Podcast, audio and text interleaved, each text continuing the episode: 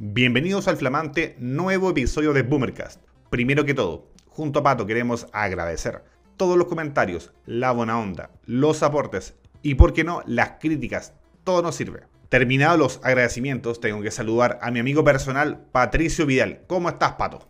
Hola, Gabriel. Bien, bien, gracias. Eh, mira, sí, me quiero unir a tu, a tu agradecimiento. La verdad que bastante gente nos contactó, eh, amigos, familia y otras personas para darnos su feedback.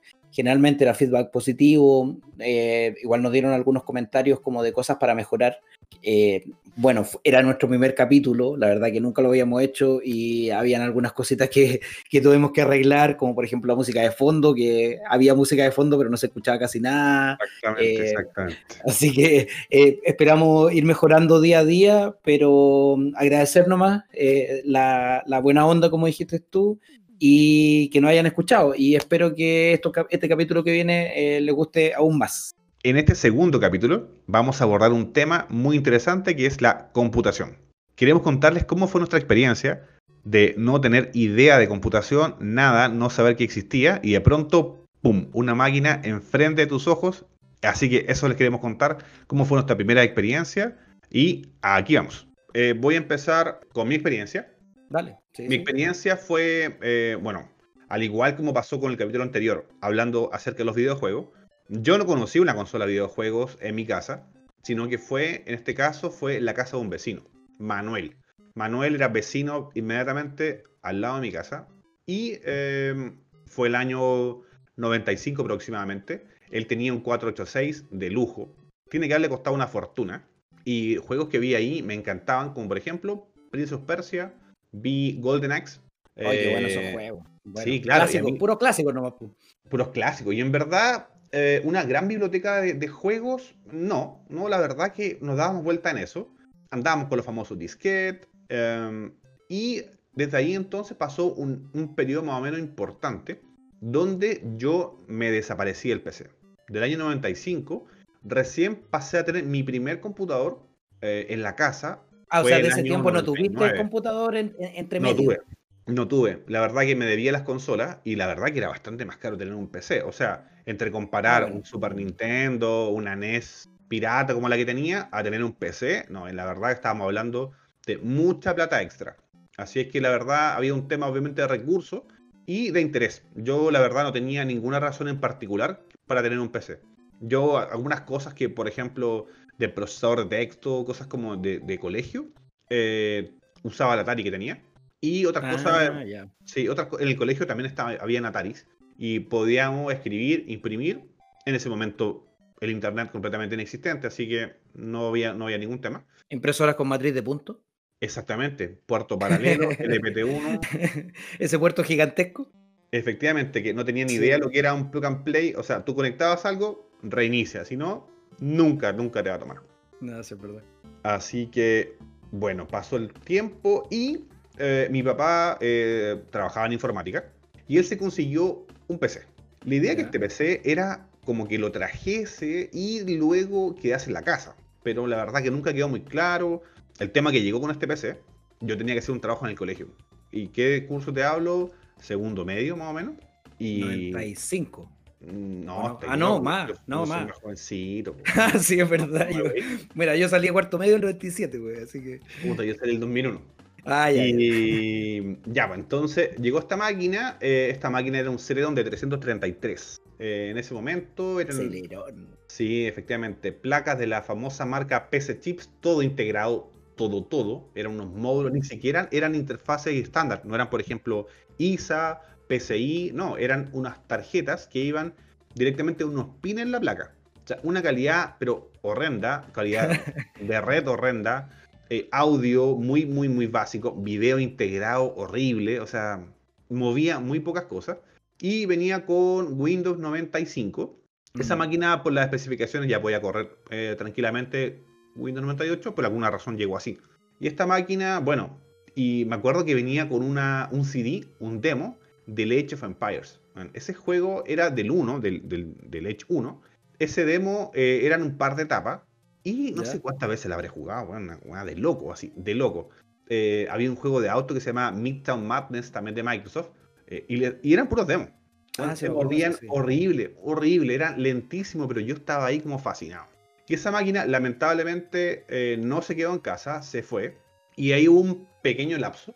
Pasa, pasó un par de, un par de años, diría, sí, más o menos. Y llegó por fin para una Navidad. Mi papá se trajo un Celeron 400. Wow. Sí, socket 370, placa PC Chips, eh, una famosa, famosa 748. Eh, Oye, buena memoria. Bueno, es que esa placa lo que pasa es que se usó mucho, bueno, era una placa muy barata. O sea, las PC chips eran, claro, eran, no voy a decir buenas, bonitas y baratas, porque no sé si eran tan buenas, pero eran baratas.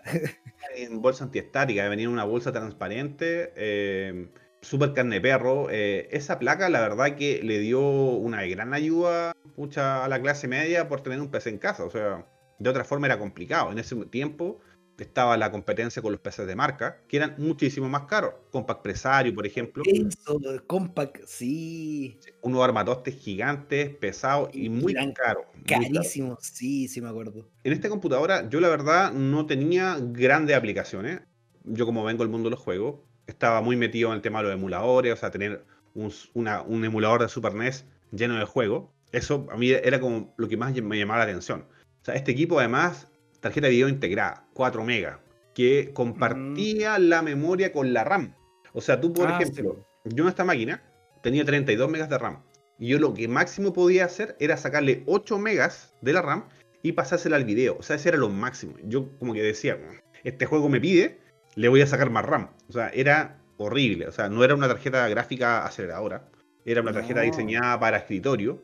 ¿Y, esa, eh, tarjeta qué marca era? era esa, no, en ese tiempo no venían integradas en el chip, obviamente. O sea, sí, si venían integradas, eran pero efectivamente no eran marca PC Chips, por ejemplo. Mm. Mira, esa tarjeta me acaba de venir un, soplo de mi memoria vieja. Esa era marca CIS. Ah, sí, sí me acuerdo de esa marca. CIS. No, terriblemente básica, muy, muy ah, básica. pero era lo que de vez en cuando me conseguía algún, algún demo en un CD o alguna revista española y, yo, por ejemplo, lo corría. Imposible, imposible. Se quedaba pegado, entonces yo con toda la esperanza lo instalaba. Decía, bien, lo pude instalar. Ok, y echarlo a andar. Una, te daba un pantallazo, error, se cerraba, o partía, pero con una FPS nulo, injugable. Entonces esta máquina, bueno, en ese tiempo, comunidades de disco, yo tenía un disco duro de 10 GB, que era gigante. Yo me acuerdo. Era harto, Era harto, era harto, harto. No, en verdad no había cómo llenarlo. Lo tope eran 20, 30. Como un disco de 30 GB era como tope de gama. Y estamos hablando de discos IDE, ¿ya? Famosa interfaz IDE, cables ATA 66 que habían, ATA, 100, ATA 133. Bueno, ahí se nota que trabajáis en computación porque te acordáis de todas esas cuestiones. La verdad que yo no me acuerdo, de, mucho de eso. Me acuerdo, me acuerdo. Y los, los cables de la disquetera, por ejemplo, eran ATA 33 y no, no era necesario más porque eran, eran chicos, era, era bajo el ancho de banda. Entonces, estos discos eran 5400. Eh, marca Maxtor era súper popular esa marca. Lectores de CD eran lectores de CD de chucha, 8X, 16X, por ahí andamos. Grabadoras muy caras, todavía no estamos lejos en ese tiempo. No, estábamos lejos todavía de grabar. Sí, mira, em, temas de teclados, mouse, interfaces, PS2. Eh, eso era como lo, lo común, o le llamaban mini DIM también. Eh, USB, yo me acuerdo que apareció en Casa Royal un accesorio para la 748 que le daba dos puertos USB. Y era un cable que iba directamente a la placa, una interfaz no estándar. Y de ahí sacabas puerto USB 1.0. Y yo tuve un mágico mouse que me lo regaló mi viejo. Un mouse Microsoft óptico USB. era un manjar. De hecho, ese mouse, si lo buscan por ahí, uno de los mejores mouse reconocidos, pero por mucho tiempo. Era muy bueno, ergonómico, rápido. Tuve ese mouse. Fue genial. Y eso, eh, imagínate, para mí era wow, lo conecto y funciona. O sea, ahí estamos hablando de cosas de and play. Mouse seriales, por ejemplo, olvídate también. Con el computador apagado y lo conectaba y funcionaba.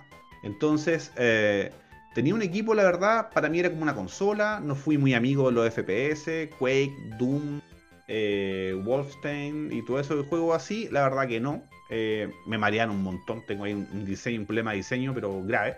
Así que, y la verdad que no me llamaba la atención. Entonces, como esos juegos típicos de PC, no, no. emuladores y... Em, ¿Qué pasó? Empezó a llegar el amor por ver una máquina y decir, ah, wow, tengo esta RAM, tengo este disco, lo puedo aumentar, depende de mí. Pero ahí estamos en un, en un mundo que ya vamos a hablar, que es acerca de cómo armarlo, cómo, cómo fue esa ah, experiencia de, traer equipo. Así que, Pato, por favor, cuéntanos tu experiencia. Ya voy a contar mi primera experiencia y de ahí nos vamos a armar los computadores, que es lo más entretenido de esta, de esta, de esta conversación, creo yo. Eh, mira, yo, bueno, yo, eh, a los que escucharon el capítulo anterior eh, y los que, bueno, los que no, le hago un pequeño resumen, yo conocí el, el, computador, los computadores como tales el año 87, gracias a mi colegio, por algún programa o algo que no, la verdad que hasta el día de hoy no, no sé, quizás nunca voy a saber por qué llegaron unos computadores que tenían doble disquetera, donde, claro, nos enseñaban lo básico. Eh, y ese fue mi primer acercamiento a la computación como tal, a los computadores como máquina, y decir, wow, esto es, esto es otra cosa, o sea, esto es, eh, no sé, tal vez va a sonar tonto, pero el futuro, ¿cachai? aunque ya existían obviamente hace tiempo, pero como hemos dicho, no teníamos quizás tanto acceso como en otras partes o en otros países. Eh, mi primer computador eh, como tal, después de, ese primer acercamiento, fue más o menos el año 98. Sí, fue el año 98 aproximadamente, porque fue cuando yo entré a la universidad. Eh, boomer, qué boomer. Esto es Boomercast, ahí se nota la edad. Fue cuando yo entré a la universidad. Y me acuerdo que, bueno, mi papá eh, me compró un computador que era para la universidad, para poder. Porque, ¿qué pasa? O sea, voy a contar algo también. O sea, yo, la primera carrera que estudié no es traducción, yo dije que era traductor, pero yo la primera carrera que estudié no fue traducción, fue eh, ingeniería informática. Porque yo era amante, de, o sea, yo, sí, o sea, por eso te digo, yo soy un, un, humanista con corazón de ñoño y de, y de quizás de, de, informático, porque yo, la verdad, en ese tiempo traté de estudiar informática, estuve un año en informática, pero di bote porque soy malo para la matemática, porque no tenía quizás el, la, disciplina, ¿cachai? Que, que requieren las matemáticas, bueno, y podemos entrar en toda esa conversación que no es el caso. Eh, pero yo, eh, como entré a estudiar informática, supuestamente necesitaba un computador, entonces mi papá eh, se metió en un computador, que todavía me acuerdo, lo fuimos a comprar, no me acuerdo la tienda, pero era una oficina que estaba ahí en Providencia, ahí cerca del metro Pedro Valdivia. Era un edificio como en el piso 8, creo. Y ahí me acuerdo que fuimos una vez a comprar el computador y si mal no recuerdo, le costó como 500 lucas, que debe haber sido muy caro pero era un computador completo, o sea, venía armado, listo, y con monitor, con todo, o sea, venía con todo. A ver, ¿qué me acuerdo de ese computador que tenía? No tengo la memoria que tenés tú, la verdad. No recuerdo todas las piezas, pero sí tenía un Pentium 2, si no mal recuerdo. esos pueden ser, eh, pueden ser de slot 1, pueden ser estos cartridge. Claro, esos que eran como cartridge, sí. Pentium 2 o Pentium 3, tiene que haber andado por ahí. Ahí tal vez alguien nos pueda corregir de, los años, pero estoy casi seguro que era un Pentium 2, sí, Pentium 2 o Pentium 3, pero era como de 266 MHz. Sí, eh, tenía, mira, yo recuerdo que tenía 256 eh, megas de RAM. Ahora puede ser mucho para el tiempo, no recuerdo, tal vez estoy confundiendo las cosas, pero yo recuerdo que tenía 256 megas de RAM. yo en esa época tenía 32. Claro, puede ser que tal vez esté, confundiendo, no me acuerdo, como te digo, no tengo la memoria tan, tan fresca en ese sentido, pero sí me acuerdo que tenía un disco de 3 teras, o sea, 3 teras, no, perdón, 3 gigas, 3, 3 teras sería increíble, no, 3 gigas, era un Seagate de 3 gigas, un monitor CRT eh, típico, eh, tenía, bueno, la placa, no me acuerdo la, la, marca ni nada, pero sí tenía obviamente un mouse con ruedita, un teclado blanco así, de esos bien feos, a lo antiguo eh, los mouse, gran, gran respeto por los mouse que eran los de bolita. Mm. De bolita, que juntaban basurita, que tenían. Eso. le sacabas la bola para limpiarlo. esos mouse, esos mouse, que claro, no eran como los mouse de ahora, ¿cachai? Claro, o sea, la ruedita, la, superficie se iba, se, iba ensuciando, se iban llenando de polvo, que tenía que sacarle la bolita, ¿cachai? Limpiarla. Me acuerdo de esos mouse. Y en general, ¿te acordáis? Todas las cosas eran o blancas o grises. No habían. Eh, el, gabinete, me acuerdo, que era el típico blanco de los años 90, ese típico gabinete blanco de los años 90, el monitor también era el típico blanco, así con, con la pantalla, que se ensuciaba muy rápido y que eran feos, la verdad. Eran feos, era el pedazo de plástico, pero no tenía ningún diseño, era lo que había. Y lo más probable es que la pantalla se conectaba desde el gabinete, o sea, es como un puente un cable de la toma de corriente de la pared a la fuente y de ahí sería otro cable eh, a la pantalla. chuta, ahí ya me pillaste. Por eso, bueno, tú eres el, informático acá y probablemente te acordáis más que yo. Yo, como lo digo además desde el punto de vista quizás de un usuario eh, más normal. Y ese fue mi primer computador, me acuerdo. ¿Y para qué lo ocupabas? Bueno, para hacer trabajos de la universidad, eso, eso era lo. Pero esa, es la, típica activa, pues, el, el, PC para sí, estudiar. Sí, no, sí, para estudiar, pero igual, obviamente, muchas cosas, o sea, trataba de, no sé, para jugar, obvio para jugar, eh, también los primeros quizás pasos por internet. Lo que jugáis solitario, jugaba y el pinball. Mira, yo me acuerdo, eh, o sea, a diferencia tuyo, a mí me gustan mucho los FPS. Entonces, yo también, yo obviamente ese computador no tenía una tarjeta de video dedicada. No, por ni un lado, o sea, ni una 3DFX, ni una Nvidia, ni una ATI, que eran en ese tiempo, ¿te acordáis? Que eran tres empresas las que existían en ese tiempo. No, de haber una tarjeta de video como el que decís tú, una SIS integrada que le debe haber sacado memoria a la RAM. Y corría, me acuerdo de jugar Doom, me acuerdo de jugar Quake. A mí sí me gustan los FPS, entonces yo para mí eran ese tipo de juegos. Entonces sí me acuerdo de haber jugado mucho ese tipo de juegos. Pero también al igual que tú, yo también estaba más metido en las consolas en ese tiempo. Como que la consola era, era algo fuerte, era algo importante, me acuerdo. Era más simple, pues, o sea, imagínate gastarte esa cantidad de plata y no poder mover un juego que en ese momento, por ejemplo, bueno, en el año, no sé, cuando yo tuve esa máquina, estaba el PlayStation vigente, entonces el Play 1. Eso, eh, sí, Gastaba mucha más plata, y, pero ni soñando podía alcanzar la calidad gráfica de un Play. O sea, yo lo más me acuerdo de haber tomado los CDs de PlayStation en, mi PC charcha y leerle los videos, por ejemplo, los finales, me acuerdo. Ah, Había un programa para poder abrir las cinemáticas del Play 1. Entonces, efectivamente, tú el PC lo tenías porque querías algo más. En ese tiempo era muy inalcanzable el mundo de las, de las aceleradoras gráficas. Sí. Era muy caro, muy caro. O sea, por ejemplo, el tiempo, el tiempo de las Voodoo Voodoo 1, 2, 3 con interfaces PCI, AGP, puerto GP 4X, 8X. Era un sueño eh, tener una tarjeta así, po. Sí, claro. Y, a veces también por el mismo sueño caías en estafas. Como por ejemplo, mi hermano Ignacio tuvo su primer computador, como por la misma fecha, y este weón tenía una tarjeta, una GeForce 4 MX. Esa huevada era una estafa, weón, porque era una GeForce 2, terrible penca, pero penca, pero desde mismo ese tiempo hasta ahora eh, las cajas, La caja de una tarjeta de video, veías unos dragones, unos monstruos gigantes, sí. power, la publicidad asociada a las tarjetas de video, sigue igual. O sea, ver unas tremendas como signos de, agresión y de tremendas gráficas y de historia y qué sé yo, y en verdad era una mugre tarjeta, mugre, mugre. En verdad, Ignacio daba pena, daba pena. Y que había mucho menos información en ese tiempo también, o sea, era, difícil encontrar como información para saber, oye, la comparativa entre esta tarjeta, cómo corre los juegos esta tarjeta, claro, uno se deja llevar muchas veces por la publicidad, por lo que te decían, era porque, oh, claro, yo me acuerdo de esas GeForce, o sea, no me acuerdo como tú decís, ¿cachai? Tan, tan al detalle eh, cuál era mejor que otra, pero sí me acuerdo que a veces uno se iba por lo bonito o porque te decían, no, era GeForce 4 y que le ponían un apellido gigante que sonaba rimbombante y uno decía, oh, esta tarjeta debe ser increíble. Y al ah. final, claro, era la misma cuestión antigua con un pequeño boost en, no sé, en velocidad, pero que al final era casi la misma basura. a veces, por ejemplo, cuando te metían el, dedo con el famoso boost AGP, no, es que ahora es 8X. Y en mm. verdad la tarjeta base no ocupaba ni el bus de una PCI, o sea, eran eh, estafas comerciales para tú caer ahí. Y tú mirabas la caja y tú miras, con esto corro cualquier cosa. Claro, para pagar más al fin y al cabo, sí. Sí, entonces ese tema era importante. Es como que si tú en verdad eras puro juego, en PC no te rendía la plata ahí. El costo-beneficio mm. eh, te daba mal. Entonces em, tenías otro tipo de intereses de pronto, justamente el tema de las tareas, no es lo mismo convencer a tus viejos o a quien te financiaba en su momento, eh, bueno, que era una consola, ¿para qué? Para jugar.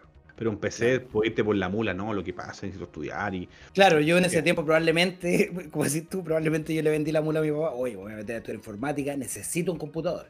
O sea, siendo que en la universidad había laboratorio de computación, tenían computadores súper similares, me acuerdo unos, no sé, 133 MHz con Turbo Boost, ¿te acordás de esas cuestiones? Sí, claro, el famoso botón turbo. De, eh, sí, eso por lo general yo los vi en los 486, 386, que eran, por ejemplo, CPU de 20 MHz y pasaban a 40. Bueno, era un tremendo, sí, ¡guau! Era, afirma de la silla que vengo soplado. Claro, sí, pues. Entonces me acuerdo que, claro, yo tenía la herramienta. Entonces, bueno, la única, yo me acuerdo, ese fue, para ir cerrando eso, yo ese fue mi primer computador. Y lo único que yo recuerdo haberle hecho a ese computador adicional, haberle comprado adicional, interno, fue una tarjeta de sonido. ¿De sonido? ¿Y por qué? Sí, estoy tratando de recordar el por qué. Para mí, la tarjeta de sonido siempre ha sido un tema súper importante. Para mí, eh, como yo dije, no sé si lo dije la semana pasada, pero la música en las películas, en los juegos, eh, en general es muy importante. Me gusta la música de calidad. Eh, trato de buscar esa, esa música de calidad. Y para mí una tarjeta de sonido en ese momento, por eso digo, no recuerdo exactamente el por qué. No sé si se echó a perder la que venía integrada o algo así, o simplemente fue como un lujito que me di de que quería algo que sonara mejor. Algo que sonara mejor. Al igual que hoy, eh, la Sound Blaster era un tema así, wow. Habían era una Sound Blaster. Era una sí, sí, sí, lo más probable. O sea, había Creo que era una live, una Sound Blaster live. Sí, mira, ese nombre la verdad que lo han usado bastante. Mm. Habían con interfase ISA, esto de slot negro. Eh, los blancos PCI también habían de esa. Eh, y lo que puede ser también que tú le compraste una, en su momento había una publicación chilena que se llamaba Mouse, era una revista de la tercera. En esta revista yo conocí muchas cosas que no, no tenía ni cómo verlas, ni de cerca. Entonces, eh, esta publicación, ¿qué cosa mostraba ahí? Una cosa que era un kit multimedia. Y el kit multimedia se le daba a los equipos que no tenían capacidad de multimedia. Y que era multimedia, venía parlantes, venía eh, la tarjeta de sonido, mm. venía una tarjeta decodificadora MP. ¿Para qué? Para reproducir DVD en los, en los PC. En ese momento la codificación que tenías de DVD era tan compleja que el CPU no se la podía. Entonces eran tarjetas especializadas para. Entonces, estos kits eran carísimos, pero en la, publicidad que había, eh, por ejemplo, para los PC Olivetti, los PC Olivetti, Olivetti, sí, me acuerdo. Y eran equipos efectivamente para trabajar. Y con este kit tú le dabas vida al computador. El computador que te mostraba, wow, ahora em, tengo interfaces de, sonido, eh, puedo reproducir música, puedo, eh, le puedo colocar micrófono. había un montón de cosas ahí que, que se habilitaban. El tema de las enciclopedias, por ejemplo la famosa Encarta. Claro. ¿Quién no hizo una tarea con Encarta? O sea, wow. Llegaban todos los buenos con la misma tarea, todos tenían la Encarta pirata instalado, Encarta 98. Mm. Encarta 95. Bueno, ese computador, hablando de software, ya que estamos, bueno, para pasar, ese, ese computador venía con Windows 95, me acuerdo. Ese computador venía con Windows 95. O sea, mi, primer, mi primer Windows fue 95. Funcionaba como la pelota, ¿para qué estamos con cosas? O sea, se colgaba cada rato, era súper difícil instalar cuestiones. Eh, oh, eh, era súper poco amigable. El Windows 95, Windows 98. O sea, ahora uno, claro, ahora uno usa Windows, Windows 10 y es una maravilla, ¿cachai? O sea, Windows, ya, yo sé que hay, amantes de Linux y todo ese tema, pero, pero si estamos hablando de algo para las masas, algo normal, eh, Windows ahora funciona maravilloso, pero en ese tiempo era un asco. O sea, era, súper complicado. Por ejemplo, el tema de los controladores era una. Había que hacer uh, para instalar un driver. O sea, yo tuve mucho tiempo, me acuerdo, tuve eh, este equipo, este primer Celeron 400 que tenía. Este, yo, la verdad, mi papá me retaba porque me decía, bueno, este PC lo tenéis más desarmado que armado. Yo lo desarmé entero. Y eh, para ver cómo era, y lo volví a armar, lo desarmaba. Y en un momento de tanta probar sistema operativo, en su momento recuerden que había Windows 98 primera edición, que fue terrible. Bugueado terriblemente malo hasta que salió la segunda edición. Y en el camino, cambio de sistema operativo, yo me acuerdo que me quedé sin sonido porque fui incapaz de instalar el driver. Olvídate de driver con instaladores, doble, clic y el siguiente. No, o, con, reconocimiento mucho más casi como reconocimiento automático así del, driver o, de la, del, configuraciones, interrupciones y recu y cosas bien complicadas en su momento. Yo, ¿de a dónde? O sea, ¿de dónde sacaba información para hacerlo? Y tuve mucho tiempo cabeceándome hasta que lo logré y el equipo que me volviera a hablar, a escuchar, bueno, fue increíble, increíble. Yo jugaba Age of Empires 1, bueno, sin, sin sonido. Oh, qué mal. Ya, pero no, no, no, nos desviemos, no nos desviemos, vamos por el... Y otra cosa importante es el salto al segundo computador, porque del segundo, ya sabes, o sea, esta cuestión te llegó, pum. Yo, y al igual que tú, Pato, no tuvimos la posibilidad como de elegirlo. Ah, mira, vamos, quiero un PC con estas características. En verdad, no, había cómo. No, no, no, no. era lo que había, no era lo que había, claro.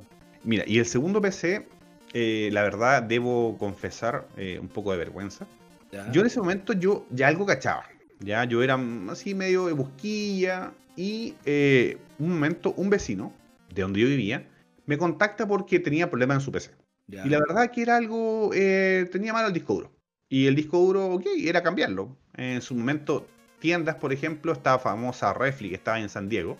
Oye, Refli, sí, también. Tremenda tienda. O sea, era, era, Refli era, era el lugar para comprar piezas en ese tiempo. Sí. No, era, era, como el único lugar. Sí, sí, sí, sí. No, era un tremendo lugar, tremenda tienda, eh, y, era como el lugar todo, íbamos a Refli a comprar equipo. Y a mirar así como lo que no podíamos comprar. Sí, por supuesto, por supuesto. ¿Y qué pasó ahí? Bueno, yo lo ayudé, eh, compramos un disco duro, lo instalamos y eh, cuando lo estamos instalando me dice, oye, eh, pero sabes que este PC igual es como lento, ¿qué hay más nuevo? Yo le dije, bueno, esta, esta alternativa. Y me dice, ¿sabes qué? Lo voy a cambiar. ¿En serio? Cambiémoslo. Y volvimos a ir a la el día siguiente. Y compramos, ahí fui solo, me acuerdo. Compré de todo. Compré un PC nuevo. ¿Y qué pasa? Este equipo llegó a su casa, se lo armamos, queda feliz este viejo y me dice, ya yo con este, bueno, eh, el disco duro lo, reutilizamos, así que esta máquina estaba mala, digamos, sin disco. Me dice, ¿sabes qué? Si querés, llévatelo. Y yo, ¿en serio? Ok, me lo llevé, me dio un computador, weón. Me dio un computador, o sea, era un PC charcha a, cambio de nada, ¿cierto? Esperemos. Eh, no, o sea, de hecho, además le, cobré el, le cobré la instalación. ¿Le cobraste la arma? Sí, claro. Fue de hecho tú, lo, ¿tú lo armaste? Yo lo armé. ¿Tú lo armaste? ¿Y cómo sabías armar computadores? La verdad que como yo había desarmado tantas veces el anterior eh, y el socket no había cambiado, todavía estábamos en el 370, que era súper complicado de instalar porque era eh, el socket tenía por lado y lado tenía como unas, una, ¿cómo decirlo? Como unas patitas y tú colocabas el disipador encima insertabas una pata y la otra la bajabas con un destornillador de paleta. Era un acto de, riesgoso Así como ese meme de según que ese negro está todo sudado, bueno, lo mismo. Bueno, sudar, sudar porque me pasó. Tú haces presión abajo, se te llega a soltar, bueno, le pegáis un carnudo a la placa. Bueno, te podéis volar bueno, cualquier pieza, imagínate. Entonces, con muchísimo cuidado, muchísimo cuidado. Bueno. Buena memoria, güey, la cagaste, pero es que, sorry, pero si me acuerdo de eso, me acuerdo, ahora que lo nombraste, me acuerdo perfectamente de que apretar esa cuestión así con, pero claro, con una fuerza, con una fuerza que fuera suficiente para bajarlo, pero no tan fuerte para pasar de largo y romper la placa, como decís tú.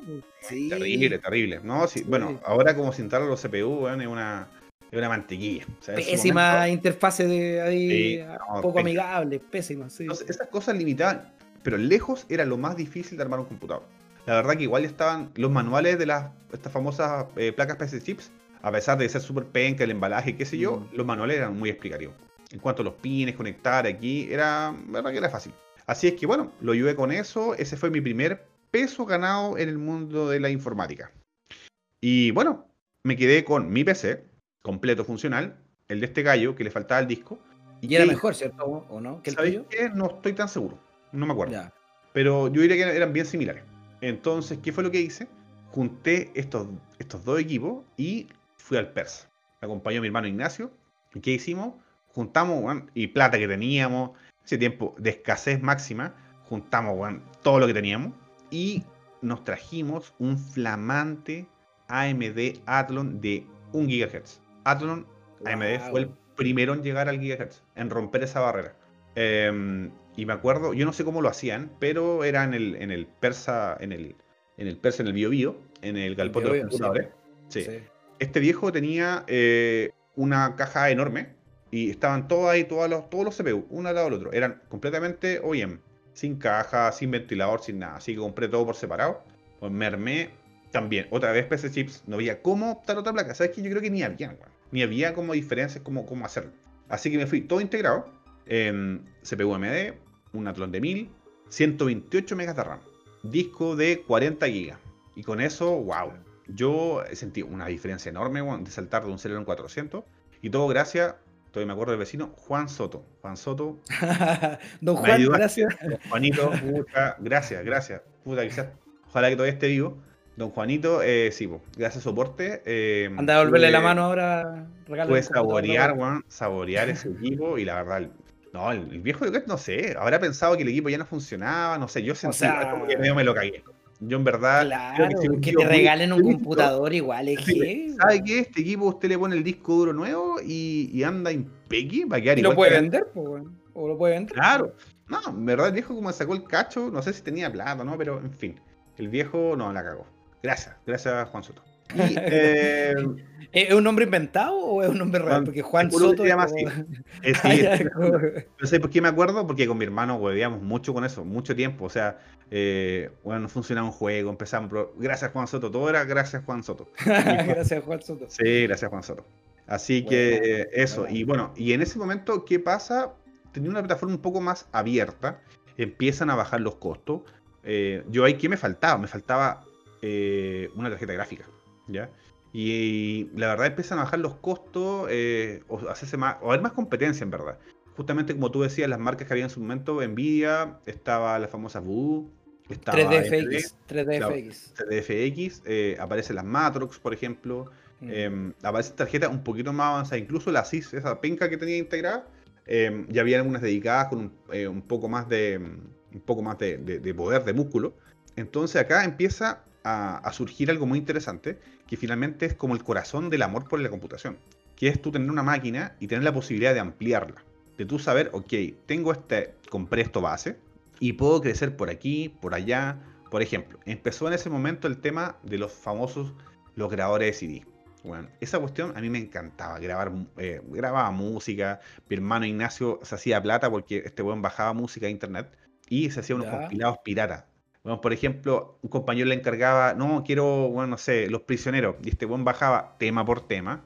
Puta, los revisaba, si estaban cortados, estaban saltados, ok, perfecto. Tema, eh, le imprimía la carátula, los dejaba en el mismo orden. Bueno, Ignacio hacía una pega de cirujano y llegaba ahí, llegaba al colegio, bueno, con el, con el CD pirata y, bueno, así ganaba plata, bueno. Entonces, en ese mundo, yo me acuerdo que eh, mi primera grabadora fue una eh, LG tiene como una 8X, ¿sí? 8X tiene que haber sido. Eh, cada X eran 300 kilos. Y era bien lentita, pero bueno, me costó un ojo de la cara. Y yo siempre he sido arriesgado. A mí, verdad, sí he arriesgado todo por unas pequeñas mejoras. En ese momento, habían grabadoras de, de 6, de 12, 18, 20, un montón de valores. Y muchas veces era el mismo equipo. Y que los diferenciaba eran pequeñas modificaciones en el software. Entonces, los primeros tutoriales seguidos por internet era como darle un pseudo overclock a la grabadora. y yo esta cuestión, claro, ¿y qué tenías que hacer? Era flashar el firmware con el modelo que venía. y convertí mi grabadora de 8X en 12, Me sentía la raja, Y decía todos los riesgos. Eh, no nos hacemos responsables, bajo tu responsabilidad. yo, vengan esas 4X. Me costó, como 60 lucas el grabador, pero lo arriesgo por 4X. Y lo hice, pues, Y funcionó. Yo creo que, yo creo que eso que nombraste era, e, es todavía quizás lo más. No, bueno, no sé si ahora ya tanto, pero, pero en ese momento era lo más rico del tema de la computación. Era el tema de a veces lograr cosas que eran arriesgadas, que podían hacer que fallara algo, pero, pero lo hacías y lo hacías tú. Gracias a tú, a, buscar tú quizás la información y a arriesgarte y a tomar eh, como el tema del overclock como todo ese tema que, podemos abordar después, pero hay muchas cosas que uno hacía, esos tweaks chiquititos que le hacía al, computador para hacerlo mejor. Claro, que al final revisaba la BIOS. bueno, los menús de la BIOS me los revisaba entero. ¿Qué podía hacer? ¿Qué podía tocar? Eh, actualizaciones. Oh, mira, salió la nueva versión del driver de sonido de mi tarjeta penca. Oh, esta cuestión, el, no, en la, cumbia, sí, va a ser un cambio. No, en verdad. Estaba pendiente de toda la actualización en las cosas, bueno, pero ahí empieza como el amor de tú tener tu máquina y, saber que tienes la posibilidad de ampliarla, de, darle, darle amor. Y eso en verdad te, cambia bastante. Y además que, sean honestos, no era un tema tan complicado. Lo que sí había mucho tabú, la gente le tenía miedo. O sea, decir, bueno, yo armo computadores, bueno, era como, ah, te conviene de la que piensa, que hasta el día de hoy, o sea, yo creo que nosotros, como dije la otra vez, nosotros pasamos desde análogo a digital. Nosotros somos los hijos de la transición entre análogo y digital. Porque nosotros, siendo chicos, empezamos a conocer este mundo nuevo, este nuevo mundo digital, que incluye los computadores, las consolas, el internet y todas esas cosas. Como ahora, no sé, pues, tú veis, yo veo a mi sobrina ahora agarrar un, teléfono, un smartphone y lo, usan, tienen tres años y están así usándolo como si hubiesen nacido con el celular en la mano, ¿cachai? Sí, claro. Entonces, Claro, y tú, por ejemplo, a, nuestros padres o gente mayor ahora, todavía tenés que enseñarle cómo cambiar el canal o cómo poner un DVD. Sí, bueno, nuestra generación, la gente que, se, enamoró de este sistema fue el que se atrevió. El como dijo, bueno, yo quiero ver, quiero probar eh, y dale. Arriesgarme, tomar riesgo, tomar riesgo. Efectivamente, porque la verdad que era re simple eh, ir y comprar un PC de marca. Había eh, bastante marcas ya disponibles de, computadores eh, armados, digamos, previamente. y em, súper super restringido, o sea, lo más podía cambiar la memoria. Los módulos de memoria eran propietarios. Difícilmente podías, incluso Kingston, que era como la marca así como popular del momento, igual ahora, Mm. Eh, tú cambiabas un módulo por eso y en verdad no te funcionaba. O sea, tenía que ser un módulo compact, ¿cachai? Que en verdad tenía una pequeña modificación de una memoria estándar. Eh, entonces era un mundo muy cerrado. O sea, si tú en verdad querías un PC para trabajar, para lo que sea, eh, para jugar, dale, anda y cómpratelo. Pero el que atravesaba esta línea de decir, bueno, yo quiero un PC armado porque por la misma plata, yo siempre daba esa publicidad, por la misma plata un PC de marca, tú podías conseguir una máquina mucho mejor. Entonces, eh, yo, yo armé muchísimos computadores. O sea, yo en verdad y me hice buenas lucas. Buenas lucas ahí trabajando y, no, no, bueno, como digo, este mundo no es que fuese fácil, pero en verdad había que arriesgarse. ¿ya? Y estando ahí, eh, armar un computador no era tan complicado. Una vez que das el primer paso, ya después era fácil. Mira, yo ahora hay que contar lo malo. Yo una vez me mandé una cagada con un cliente una cagada, bien cagada. Eh, fuimos a Refli, compramos un equipo. Yo es como yo lo acompañaba. Yo como por la página de Refli armaba una máquina. Y eh, llegamos al mostrador y ya quiero esto, esto, esto. Ok. Llevamos todas las partes también. Era eh, una placa con, con soqueta. Era para, para AMD Athlon. Athlon XP, puede haber sido. sí, Athlon XP. Y cachai que ya, lo armé. Y pasó unas tres semanas. Y me dicen, ¿sabéis qué? El PC empezó a salir humo yo, ¿en serio? ¿Y qué, qué habrá pasado? Dale. Eh, llego allá y lo abro. ¿Y sabes qué había pasado? estos malditos. Eh, estas, como digamos. Eh, que estaban en el borde del socket del procesador. ¿ya? Eh, donde se encajaba el disipador. Tenía un pestillo ahí. Se enferma. Lo que dije yo. Se engancha de uno. Y el otro se va a pura presión. Baja con el destornillador de paleta. Enganchabas la patita. Listo. Sonaba clic y listo. ¿Qué fue lo que pasó? Mira, yo nunca voy a saber si fue culpa mía, que no lo ajusté bien, lo dejé mal, o hubo una falla de material, que esa fue mi excusa delante del cliente. Esta patita se voló. Entonces mm. ellos, antes de, sentir el humo, sentir el, la cagada que estaba quedando, sintieron un golpe. Fue un ¿Qué fue lo que pasó? Con la presión del disipador, se voló una pata y saltó el disipador y le pegó a la puerta del gabinete. Entonces, ¿qué pasó? El CPU quedó en pelota Claro. calor y se derritió sobre el socket. Yo no pude sacar el procesador del socket porque se derritió, se hundió, se comió todo el socket blanco que había. Así que imagínate, llego allá, desarmo esa placa y eh, nos fuimos a Refli. Bueno, Refli tuvo un periodo de, ascendencia y decadencia. Habían rumores que eran, era como lavado de plata, porque era en verdad muy barato. Era como un negocio de mentira. Dicen, nunca, nunca, nunca escuché información oficial. Ahora venden productos así como recondicionados. Para lo que, ah, sí. ah, mira, pensé que Creo que todavía existe. Creo que todavía existe. Y ahí estos gallos, pero contra todo pronóstico, llego al mesón. O sea, no es como PC Factory y otras tiendas. Ok, déjame tu cuestión y te la vamos a revisar y te avisamos en una semana fue un cambio de mesón. O sea, yo llegué con la placa, le muestro, mira lo que pasó. El tipo me dice, ah, mira, bueno, se demora, te juro, cinco minutos y llega, caja, placa nueva, CPU nuevo. Yo, wow. Así que me salvé. Pero en verdad estaba pero muerto de miedo, porque igual pensaba que era culpa mía. Eh, así que, bueno, son cosas que pasan. Entonces, estos pequeños riesgos que uno está dispuesto a tomar mm. te traen beneficios, porque tú en verdad fue un amor hasta el día de hoy. O sea, un amor, digamos, platónico eterno eh, de, poder tener el control sobre algo que tanto te gusta, de comprarlo, de armarlo. Bueno, este es un mundo que la gente que se atreve a pasar un riesgo, a meterse en este mundo de, decir, bueno, ¿qué elijo? Mundo A, compro la tienda, en la tienda por departamento, un PC armado, eh, armado por la marca obviamente, y eh, o me voy a San Diego, al Persa y armo un equipo por pedazo, con garantías más o menos variables, garantías por componentes, qué sé yo, entonces, eh, este es un mundo que la verdad te enamora, te encanta. Así que eso, Pato, por favor, yo quiero saber también tu historia, cómo fue acerca de, cuál fue tu segundo computador. Bueno, mi, el, primer computador fue uno, igual que como decís tú, fue uno armado que me entregaron, no era de marca, eh, pero eh, me lo entregaron armado completito, nuevito, pero también yo después de, eso y empecé a ver y empecé a averiguar y empecé a conocer y empecé a, desarmar y a, y a saber las piezas, claro, mi segundo computador y ahí por eso cuando tú dijiste refli fue como, oh, se me vino todo así como a la cabeza de refli, pues ir a refli, ir a San Diego, ver las piezas, eh, todo lo que tenía en exhibición y decir, oye, yo, yo lo quiero todo, ¿cachai? Pero obviamente era todo carísimo, esas tarjetas dedicadas y todas esas cosas. Pero bueno, después de unos años, me acuerdo que eh, ya ese otro computador estaba un poco desactualizado.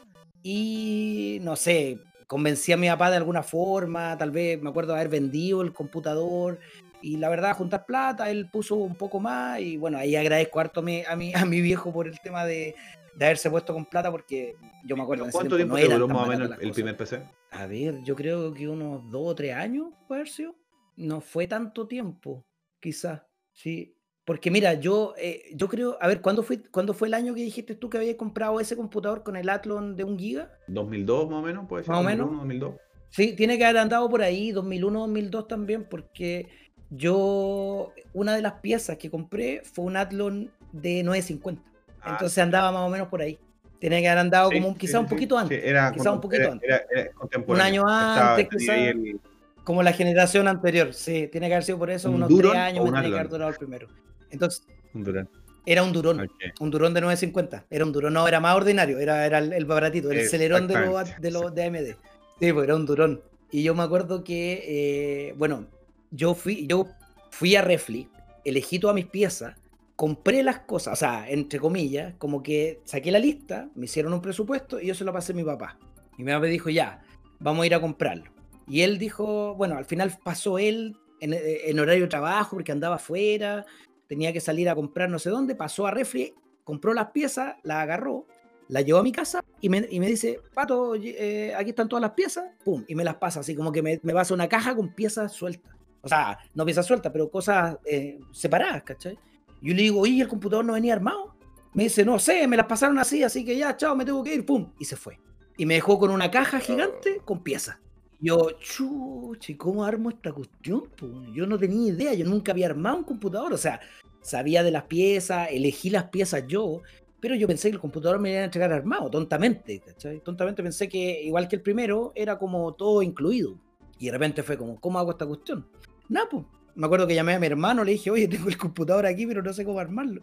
Chuta, ya a ver, veamos. Pues. Mi hermano tampoco sabía. Así que agarramos el manual, me acuerdo, una hoja ordinaria de la placa madre, o sea, claro, de la placa madre, donde venía como eh, detallado eh, más o menos dónde conectar cada cosita.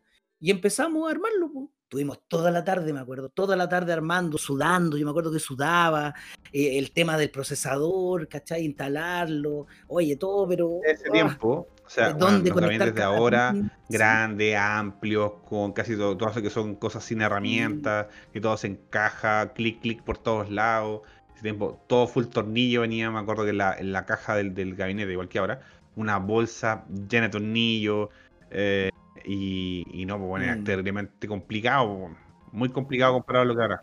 Sí, aparte que era primera vez, pues. Es, lo que hablamos, o sea, uno, claro, uno tomó el riesgo, pero primero tuviste que aprender y a veces, pucha, ah, pasaban errores, pues, Entonces la idea era que no, no, explotara la cuestión cuando lo enchufara. Entonces yo me acuerdo de eso, o sea, me acuerdo ya, lo armamos completo, después de varias horas, y lo teníamos ahí, listo. Llegó el momento de probarlo, pues, así que dije, ya, recemos ahora, eh, conectemos esta cuestión, al enchufe, le pusimos power y prendió la cuestión. Y fue como, ¡ah! Claro, no tenía sistema operativo, ¿cachai? Me acuerdo, parece, no sé si en ese tiempo venían con disco de Windows así como... O eso igual siempre tuviste que comprarlo. Nunca vi un CD Windows original hasta muchísimo tiempo. O sea, para mí en el persa, las copias de mm. CD de Windows 95, Windows 98 segunda edición y con, con el, número de serie escrito encima. Pero no, no, yo la verdad claro yo no me acuerdo, no me acuerdo de dónde saqué el Windows. Mm. Yo probablemente también lo compramos en el Persa. Porque no, o sea, comprar un original, o sea, ahora todavía sigue siendo carísimo comprar un Windows original. En ese tiempo era prohibitivo. Sí, Era- y las medidas antes, era de, antes mucho. piratería Entonces, eran inexistentes, o sea, el número de serie, pero no lo validaba por internet, nada, pues así que no había ningún problema. El primer sistema operativo, No, sí, porque no, le era hizo, como- hizo más complicado el tema de piratear el sistema operativo fue Windows XP, pero algo más complicado. Mm. Entonces, Bueno, pero me acuerdo, ahí mi, mi, mi, mi, mi durón de 950, pero fue un paso gigante del primer computador. O sea, me acuerdo que era mucho mejor y ahí yo pasaba. pucha, ¿qué más horas, hacía? ¿Qué más? ¿Para qué más servía ese equipo? O sea, no, la verdad que más que, o sea, ver cosas en internet, eso era mucho. Eh, jugar también, era también mucho. Programa. Eh, La verdad que yo, ¿sabes qué? Yo, yo siento que para mí, por lo menos, esa época de, y probablemente para, todos los que empezamos con el tema de la computación, era una época de descubrir muchas cosas nuevas. Entonces yo creo que uno, uno como que picaba en todos lados. No sé, el programa este para edición de algo, eh, foto, este pero otro programa. Yo me acuerdo que hacía foto HDR. ¿Te HDR, en acordáis serio. la foto HDR? La- la- claro, la foto HDR que ahora el celular te la hace solo. Yo me acuerdo que en ese tiempo tú tomabas foto, ¿cachai? No sé si eran en la misma época que estoy hablando, pero por ahí, ¿cachai? Al principio, tú tomabas tres fotos, una eh, subexpuesta, una con exposición normal y una sobreexpuesta. Y después las juntabas y un programa, ¿cachai? Manualmente, que tenía que elegir la foto y que tenía que quedar perfecta y la cuestión, elegía eso y lo, lo, unía y te salía una foto HDR, ¿cachai? Con, claro, las, las cosas, tomaba lo mejor de cada foto y te la generaba. Por ejemplo, no sé por qué se me vino a la cabeza eso, pero a eso me refiero. Eran cosas muy manuales, entonces como que al final tú picabas por aquí, que este programa quizás para editar fotos, este otro programa para, no sé, para escribir eh, código de alguna cosa, HTML, por ejemplo. O este otro programa que sirve para ver cosas históricas, el Encarta. Y así iba picando por allá, o esta cuestión para el audio, o esta cuestión para. Claro, todo, el Winamp, ¿te acordás del Winamp? ¿Cachai? Todas esas cosas. Entonces, como que al final había muchas cosas que descubrir. Era un mundo súper nuevo. Entonces, yo me acuerdo que miraba de todo. Así, hacía de todo, ¿cachai? El tema del overclock, que también lo vamos a tocar, ¿cachai? Pero hacer overclock era un estudio. Era, ahora las placas, por ejemplo, yo tengo mi placa actual y la cuestión te lo hace solo tú le pones, quiero que la cuestión llegue a tal velocidad, pum, te, te, ajusta todo automáticamente y la cuestión estable. Sin problema, no se cuelga, nada, perfecto. En ese tiempo era totalmente. Sí, una experiencia, efectivamente, como lo que yo decía antes, de arriesgarse y de pronto bueno, arriesgar tu equipo, la, de pronto tenías una refrigeración súper penca por aire, un disipador de aluminio, pero démosle, claro. así se calentaba más y dale, era el riesgo, pero en verdad la adrenalina que te daba eh, pagaba el riesgo, sí, de todas maneras era bruto, ¿cachai? O sea, yo me acuerdo de que un disco duro, una vez se me. Un disco, bueno, los mecánicos, siempre que la aguja empieza a fallar, ¿cachai? Entonces empezó a dejar de leer. Y yo me acuerdo que empecé a buscar cómo arreglar esos discos y salía una solución en internet que decía que uno tenía que pegarle golpe al disco. Como agarrarlo y pegarle así como eh, sobre, el, sobre el suelo, sobre una superficie dura, así, ¡pa! Cosa que la aguja se soltara o, o algo hiciera. Y yo me acuerdo que para uno de los discos que se me echó a perder, yo ¡pac! le pegué y sonó ¡ting! y la, se arregló. Después murió eventualmente más adelante, pero en ese momento se arregló. Después se me murió otro disco y salía la cuestión del golpe. Le hice la cuestión del golpe y no resultó. Y salía otra cosa que tenía que envolverlo como en un papel, en una cosa así como plástica y ponerlo en el freezer ah, ya, sí, y sí, congelarlo. Sí, y después de tantas horas, ¿te acordás de eso? Tantas horas tenía que sacarlo y volver a pegarle, cosa que la aguja no sé qué. Y no me acuerdo, parece que no funcionó y el disco murió igual, ¿cachai? Pero ese tipo de cosas, o sea, ¿Quién hace eso ahora? Probablemente nadie, pues, ¿cachai? Ahora es como, ah, ya chao el disco, me compro otro, da lo mismo. Pero en ese tiempo era eso, era descubrir, era hacer cositas ricas, así como, no, no ricas, pero cositas así bacanes que tú te sentías bien. ¿Cachai? Que tú decías, oye, qué rico claro. esto que descubrí o pude hacer, o le gané a Y en esta verdad máquina, eres ¿cachai? parte de una, de una población eh, bastante menor, de, de, conocer esto, de arriesgarte, de haberlo probado. Yo me acuerdo una vez que me llegó un disquete eh, de una vecina que había hecho su tesis. Tenía, su tesis era un disquete y no leía, pues, bueno. la típica, lo coloca, pum, no tiene Oh. formato. Y o sonaban Oh. feos, ¿cachai? Y la gente, no sé, lo limpiaban, le pasaron un pañito, movían la, la parte metálica y quedaba expuesta la parte de Ah, la sí. cinta, de la parte magnética, y les pasaban pañitos. Y claro, ¿qué había pasado? Este archivo estaba en una zona que estaba dañada en el disquete, y con muchas aplicaciones como hay ahora también, de que toman esta, mm, escanean, encuentran el sector malo y aíslan el archivo. Bueno, yo hice eso y pudo abrir su disquete. Bueno, esta vecina, bueno, agradecida, agradecida, yo creo que me pudo haber dado lo que yo quisiera. estaba, estaba demasiado así, y, la verdad que fue un programita. De hecho, ni siquiera, yo creo que incluso fue hasta Scandisk, no, ni siquiera algo especial. Pero sí, pues había muchas cosas que la gente, wow, se metía un problema, wow, ¿qué pasó? O, gente que, por ejemplo, eh, daba vuelta el equipo y veía en la fuente de poder 110, eh, 220. Ah, no, esto debe ser para tener más poder, así lo voy a cambiar. Y tal, se la, quemar la fuente. No, en, un mundo de descubrimiento, em, no, muy, muy, muy interesante. Ahí empieza un tema de la competencia. O sea, la verdad que tú puedes estar contento con tu equipo, pero siempre el pasto del vecino es más verde. Y ver, ¿y dónde se veía eso? Para mí eran los tarreos. Primeros tarreos cuando la gente eh, se juntaba a jugar. Primero era como, ok, eh, hagamos las famosas LAN party. Jugábamos juegos en red, locales. Y no, fantástico, ya mucho tiempo haciéndose, pero como todas las cosas, cuando agarran un nombre se hacen más populares, famoso tarreo. Y bueno, la mm. experiencia que tuve yo era, eh, yo estudié en ECAP y ahí teníamos primeros tarreos. Y ahí qué empieza a pasar cuando te empiezas a mirar con el de al lado. Ok, mi PC aquí, allá especificaciones, pero estamos hablando de tarro feo. Y aquí cuando empieza el tema de el famoso el mundo gamer. Y se empieza como a formar esta cultura. Y la gente que empieza a hacer, a hermosear su equipo. Empezaron a aparecer los equipos con eh, ventana, ventana de acrílico. Gente que era más artesana y cortaba su cuestión de metal y le pegaba una lámina de, acrílico. ¿Y para qué? Para verlo adentro. Y, mm, ¿y para qué lo quiero ver por dentro? Así horrible. Todo café, los cables grises. ¿Para qué? Bueno, empezar las placas de colores. Me acuerdo una marca, eh, a mí dos marcas de ese tiempo me tenían pero enamorado, que era DFI con, las, con sus placas LAN Party y las Avit. Oh, las DFI que eran como Era una placa negra. Las DFI tenían, tenían o sea, claro, tenía como un contraste súper fuerte. Claro, era, un, era como un neón. Entonces, efectivamente, ah, esos, esos slots eran reactivos a la ultravioleta, que viene a ser como un tatarabuelo del ORGB pero súper ineficiente porque eran luces incandescentes que te metían una cantidad de calor en el equipo. Pero, bueno, yo me daba una paja enorme. Compraba en ese tiempo tiendas, ya las tiendas que estaban así como de moda, era Sim Computer, eh, Sim, BIM, eh, que estaban ahí por Manuel Montt. Sí, claro. Ah, BIM. La catita, me acuerdo que una vendedora, pero riquísima. Con mis compañeros de la U estábamos pero enfermos por ella. Y todo el mundo, de, las comunidades que había en ese momento también, bueno, todos la conocían. Empecé a comprar tubos cátodos de ultravioleta, de colores. Y yo me daba la paja, compraba en estas tiendas un forro que era reactivo a la ultravioleta. Y era un forro plástico.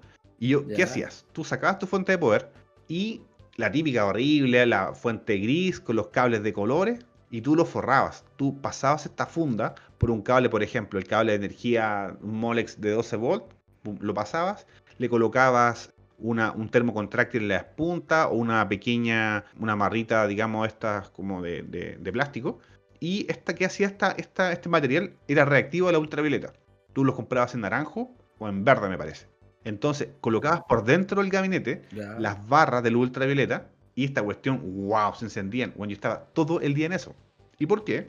Porque venía un tarreo, y tenía que ir a, a, un, pavo hacia a, florearme a, pegarme la quebrada, pues, eh, y bueno, el mundo obviamente reaccionó a esta, toda esta tendencia y empezaron a aparecer fuertes los gabinetes con diseño, con luces, con eh, arriba con un, con un, mango para poder tomarlo, para poder llevar el tarro para todos lados. Equipos ya con las ventanas hechas, eh, equipos que ya venían y con placas más bonitas. Estas Lamparty One eran, eran hermosas. Todos los conectores.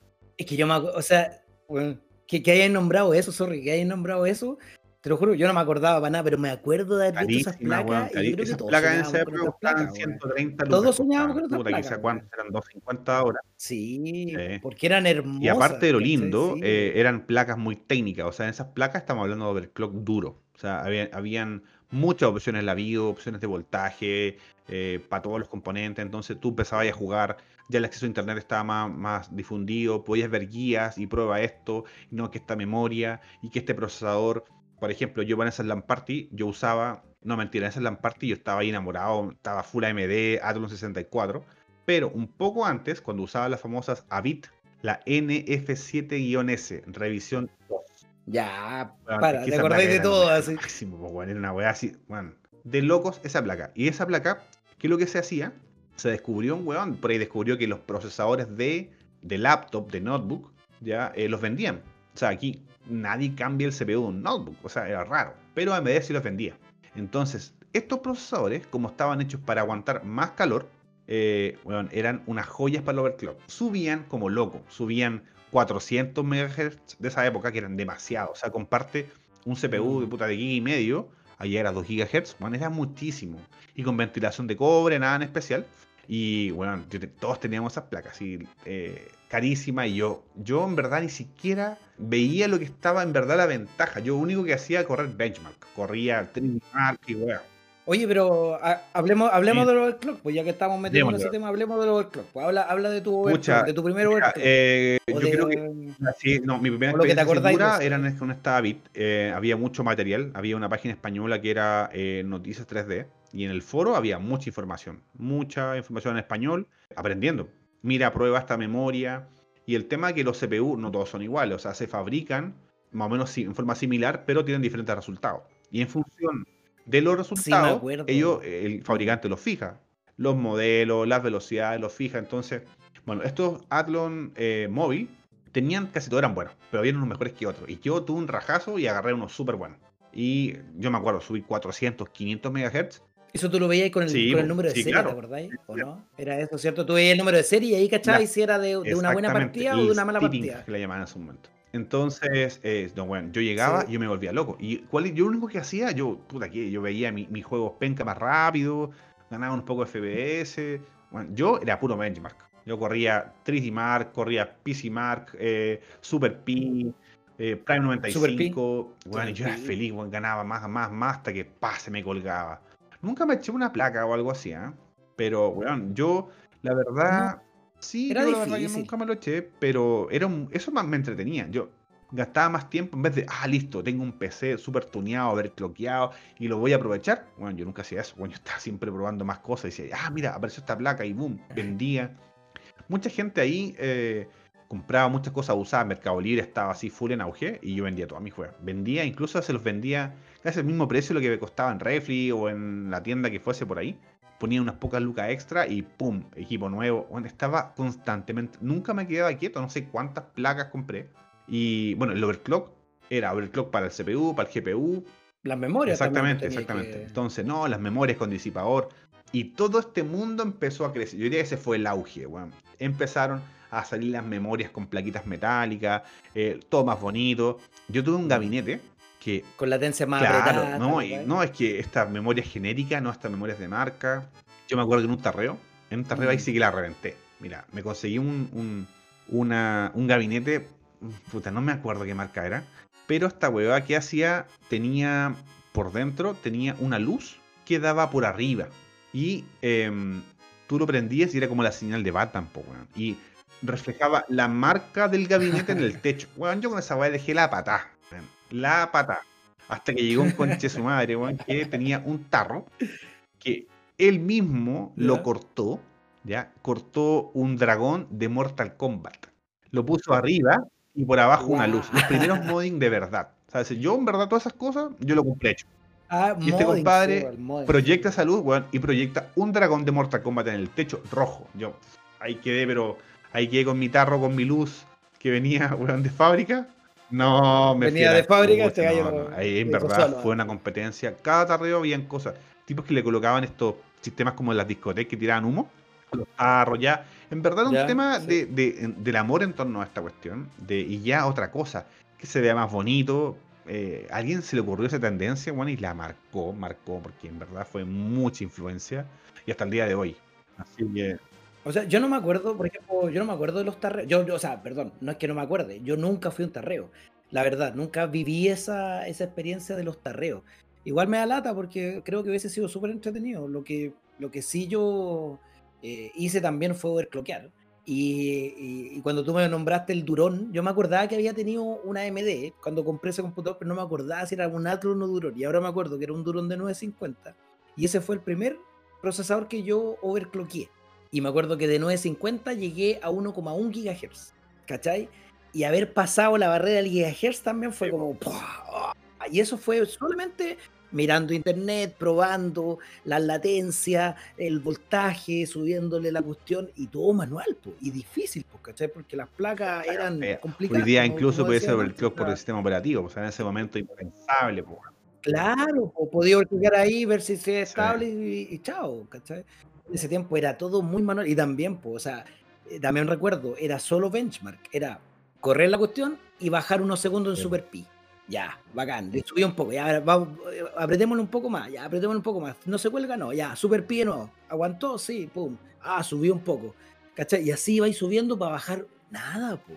Bajaba ahí un par de nada, de, segundos, ¿cachai? La cuestión, pero era la gran hazaña. Y en eso te pasaba todo el día, yo, me acuerdo que también, después de ese, compré un Athlon XP, y si no me equivoco, pucha, que me corrijan, si no me equivoco, era un Athlon XP 2 2500 puede ser, creo que se llamaba así, Atom XP 2500 sí, claro, tenían plaza al lado.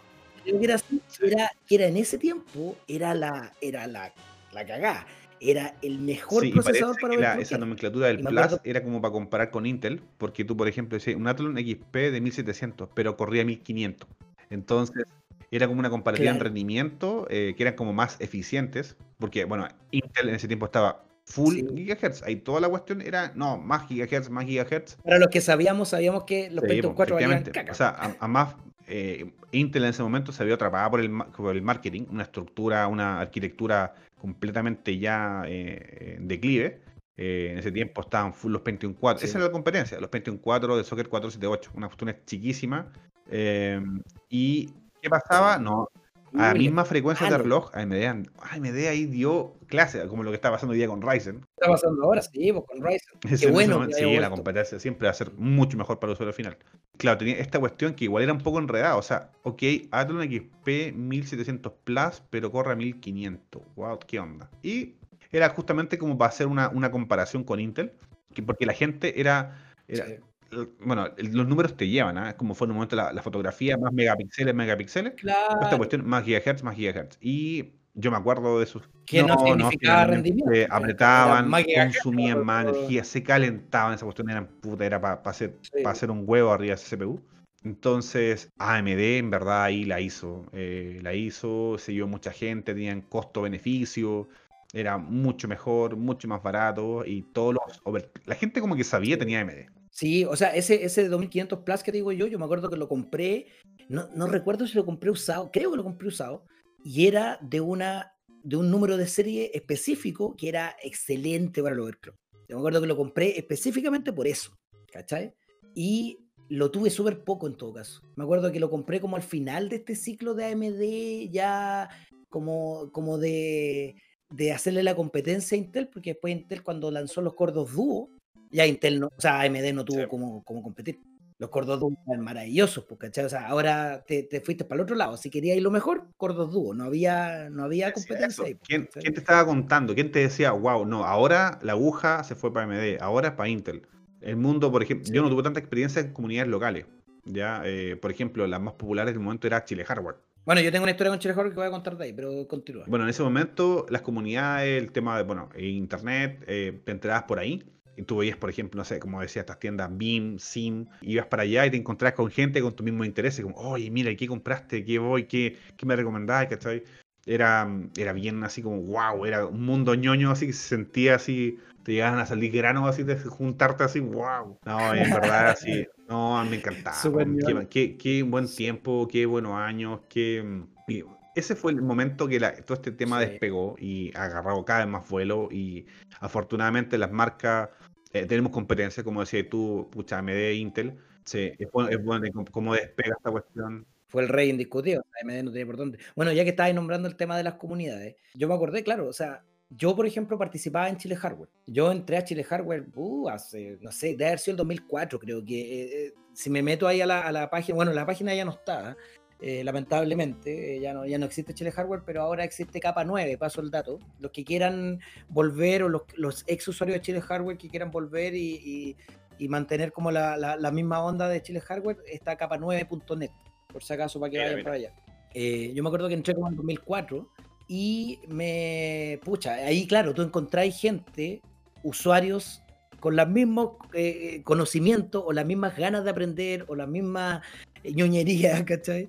Donde, oye, ¿cómo cloqueo esto? No, yo lo hice esto y me resultó y esto y con la refrigeración, que esto te sirve para más, que la pasta térmica, que las memorias, que estas memorias son mejor que esta otra y así tú vas aprendiendo, aprendiendo y consumiendo y claro, soy chico y te entra la información, pero claro, vuelto loco. Entonces yo me acuerdo que la gracia de Chile Hardware, que era lo que a mí más me gustó y que hasta el día de hoy todavía eh, mantengo, es que en ese momento ellos hacían juntas eh, físicas, ¿cachai? Que, bueno, posteriormente que me acuerdo que le llamaban los sábados, que eran asados los días sábados, que eran en el parque comunal de, de, la reina, de la reina. Entonces me acuerdo que llegábamos allá. Bueno, mi primera experiencia con eso fue que yo me acuerdo que una vez publicitaron el primer, la primera junta de Chile Hardware, o una de las primeras juntas de Chile Hardware y yo la vi en la página porque yo era un usuario, o sea, yo todos los días me metía ahí, estaba pegado en Chile Hardware. Y a mí me dio vergüenza ir, me dio miedo ir, me dio, la verdad, ahora lo, lo, admito, ¿cachai? O sea, en ese tiempo fue como, no, qué pucha, qué gente conocí, la cuestión, y me da vergüenza, y, no sé, y si nadie me habla, no sé, estupidez de cabro chico. Que aunque no era tan chico, pero era como de, oye, pucha, no sé, no sé si ir, la verdad, y ya, y no fui. ¿cachai? Y después ponían fotos y cuestiones y todo el mundo lo, pasó a la raja y yo dije, puta, ya, la próxima vez voy a ir. Y después pusieron el segundo y fui. Oye, fue, la, fue una de las mejores decisiones de mi vida. Yo, no, no sé si la mejor decisión de mi vida, pero fue una, una, una gran decisión, la verdad. Porque el ambiente era maravilloso, o sea, era espectacular para la gente con los mismos gustos, ¿cachai? O sea, todos ñoños, todo, eh, pero también simpático. O sea, mira, me acuerdo que llegábamos ahí, íbamos al Jumbo que estaba ahí cerca, ¿cachai? comprábamos carne y comprábamos copete a destajo. Y nos veníamos con todas las cosas para acá, poníamos una cuota, entrábamos al parque, agarrábamos unas parrillas y se ponían a parrillar y empezar a tomar. Y mientras tomábamos, tiraban procesadores a la parrilla, memoria a la parrilla, ¿cachai? La gente llegaba con cuestiones, compartiendo, hacían sorteos, ¿cachai? Súper bueno. Ahí me hice un grupo de amigos, que de hecho todavía lo mantengo hasta el día de hoy. Eh, lo más chistoso es que todos nos llamábamos por nuestros nick, ¿cachai? Todos teníamos nuestros nick en Chile Hardware y todos eran nuestros nick. Entonces estaba el Valro, estaba el Exama, estaba el MJC, ¿cachai? Estaba Chico Goyo, estaba Rana Maldita, eh, ¿cachai? Así, muchos muchos amigos que de hecho hasta el día de hoy los mantengo. Le mando un saludo por si eh, eh, van a escuchar este, este podcast. Nos, no hicimos un grupo súper rico de, de, gente. O sea, después nos seguimos juntando fuera de, del tema. O sea, no, nos juntábamos en la casa. Me acuerdo que el, el que, el que era como el, el, primer responsable y el primero así como más eh, que tenía un trabajo fijo y no sé, quizás más responsabilidad y era el Jorge que tenía su primer departamento en Centro Santiago y nosotros me acuerdo que siempre terminábamos el departamento Jorge, hacíamos eh, ahí nuestras juntas de para jugar eh, PES, ¿cachai? Cosas así, y todos con el grupo y tomábamos a destajo, siempre terminábamos muertos curados, ¿cachai? Entonces era como una mezcla entre ser ñoño pero también al mismo tiempo ser sociable, ¿cachai? Ser, no, no el, el, ñoño que todo el mundo se imagina que está ahí detrás del computador y no sale ni, ni, se asoma, sino que era una mezcla súper rica ahí, ¿cachai? Así que se mantiene esa, esa, amistad y eso es lo rico y eso es lo, lo, lo bueno, de, por lo menos para mí, de Chile Hardware, ¿cachai? Chile Hardware fue una, una, una etapa súper rica en mi vida. Eh, después eh, mucha gente lo dejó, cambió el tema, lo vendieron y, ahí como que cambió un poco el tema. Éramos moderadores, ¿cachai? Muchos de nosotros. Entonces, no, pero era, era, fue, fue súper rica esa etapa. Entonces, como que la amistad de a través de un gusto y a través de, una, de un hobby, ¿cachai? Puta, yo en verdad yo no participé en cosas como tan locales, eh, además de, del tema de los tarreos, como cosas de la U. Pero no, yo creo que los tarreos era mi momento así como de mostrarme, como el tarreo al día al año siguiente. No, en verdad eran como dos veces al año. Bueno, ir más preparado, ir con mejores máquinas y, te ponía a invertir duro, pues, bueno, duro. Esta cuestión en verdad era como, si querías sacar un cabro de las drogas, Juan, puta, enseñar este mundo porque, bueno, es carísimo. O sea, como muchos hobbies, Juan, te, se te va la plata, pero duro. Bueno, estas historias de cómo conocimos los equipos, su desarrollo, cómo lo armamos, cómo los modificamos, cómo los aprovechamos, eh, hay muchas historias que vienen más. Eh, vamos a ver un capítulo completamente dedicado a lo que es el Internet. Desde el comienzo de las primeras conexiones con Butal, los de Terra Libre, los planes vampiro, eh, las cuentas millonarias telefónicas. Así que todo este tema de Internet lo vamos a dejar para un próximo capítulo. Así es que estamos despidiendo. Muchísimas gracias por escuchar, muchísimas gracias por llegar hasta acá. esperemos que les haya gustado. Em, estamos pendientes a sus, a sus recomendaciones, a sus críticas, a sus opiniones en los Boomercast arroba gmail.com. Pato.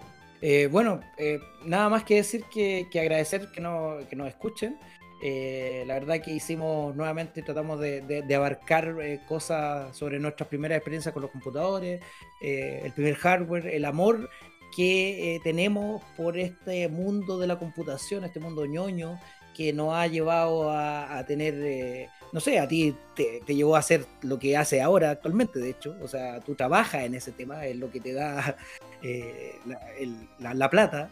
Eh, yo la verdad, bueno, a mí me sigue gustando más como un hobby, pero, pero aún así creo que, por lo menos en mi caso, generó amistades, generó muchas experiencias muy ricas que aún todavía, de hecho, compartimos, porque aún seguimos armando computadores, aún seguimos viendo esos temas. Bueno, y será hasta la próxima. Muchas gracias. Muchísimas gracias. Hasta pronto.